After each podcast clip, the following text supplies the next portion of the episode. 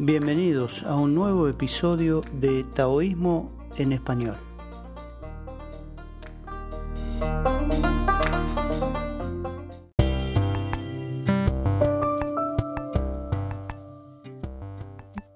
Amigos oyentes, es un honor una vez más poder compartir, desarrollar, favorecer ese espíritu objetivo y poder tener una visión más profunda acerca de la antigua filosofía y práctica del Tao.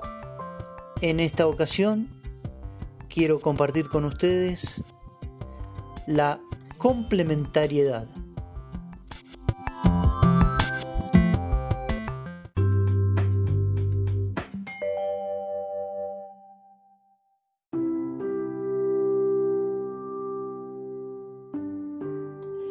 Dos miradas, dos posiciones frente a la vida, dos posiciones frente a la comprensión del ser humano.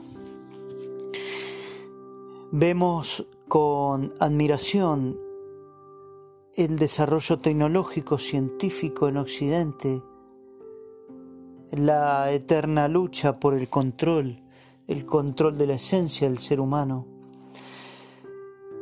Hoy lo vemos gracias al caudal de información al que tenemos acceso, pero a lo largo de la historia también en Oriente los sabios de Oriente han podido ver el, concepto de búsqueda occidental hacia dónde estaba dirigido. Y el, el concepto oriental y la búsqueda de respuestas dirigido hacia el interior propio del ser humano. Y por eso digo, hoy lo vemos con más claridad gracias al desarrollo tecnológico bien utilizado, ¿no es cierto? Ya sea para la salud y como fuente de información.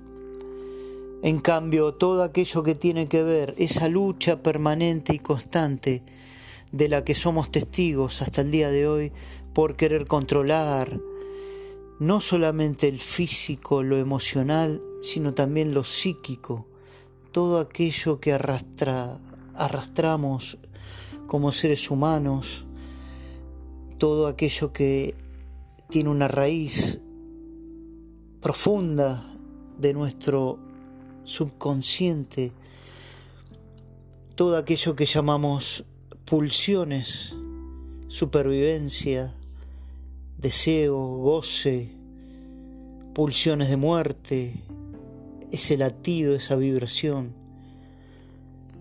Bueno, por suerte no fue alcanzado, no fue apropiado. Sin embargo, los esfuerzos continúan y hay que estar más atentos que nunca y viene muy bien la comprensión del otro concepto y otra forma de ver el mundo, ver las cosas, ver la vida y ver sobre todo la naturaleza. Y ese concepto lo encontramos justamente en la filosofía y la comprensión de la vida taoísta, raíz, raíz del espíritu chino.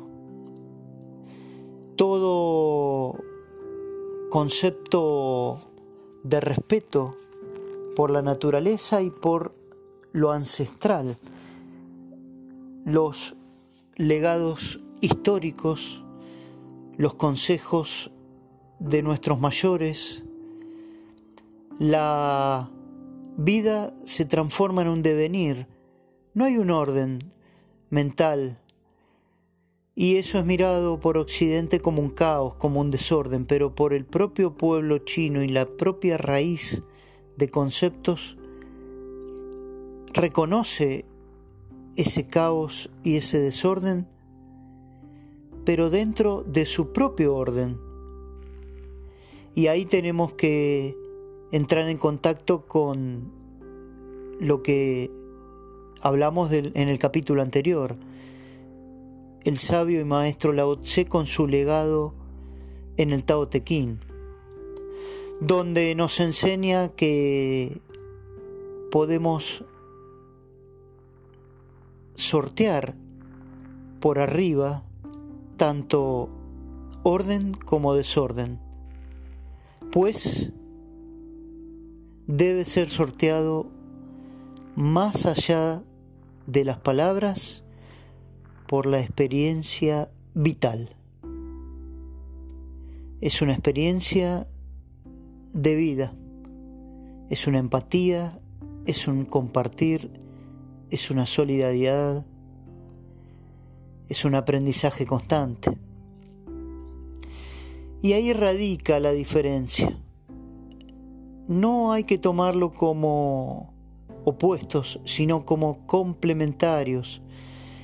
Estas dos voluntades, estas dos formas de ver el mundo y al ser humano.